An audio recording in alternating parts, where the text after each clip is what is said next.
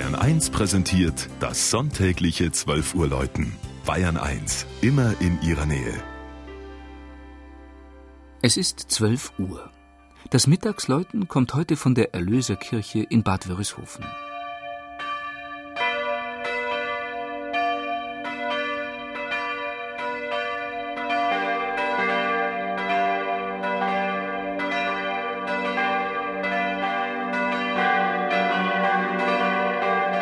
Die evangelische Kirchengemeinde des berühmten Kneip-Kurortes nahm Ende des 19. Jahrhunderts mit wenigen Familien ihren Anfang. 1896 im tiefkatholischen Unterallgäu hatten sich ausreichend Gönner, nicht zuletzt zahlreiche Kurgäste gefunden, konnte die erste, damals noch auf freier Flur stehende Kirche eingeweiht werden. Weil mit dem wachsenden Ruf der Kneipschen Heilweise und des Kurbetriebs auch die Zahl der Gäste sprunghaft anstieg und weil nach dem Krieg viele evangelische Heimatvertriebene in Wörishofen eine neue Bleibe fanden, kam es 1948 zur Gründung einer selbstständigen lutherischen Kirchengemeinde. Doch ihr Gotteshaus, ob zwar in den 30er Jahren erweitert, erwies sich mit der Zeit wieder als zu klein. 1967 begann der Bau der Erlöserkirche.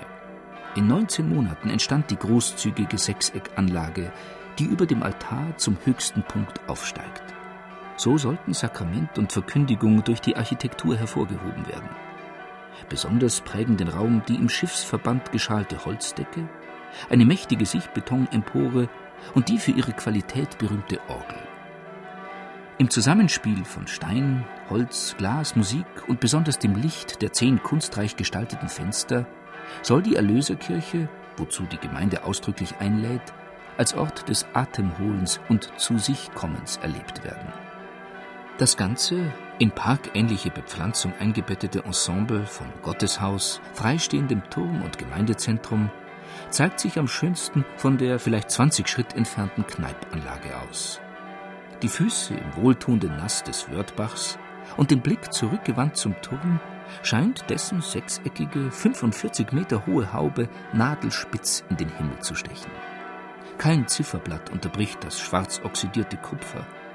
Fünf Bronzeglocken klingen aus den symmetrisch eingeschnittenen Schalllamellen weit über das Unterallgäu hin.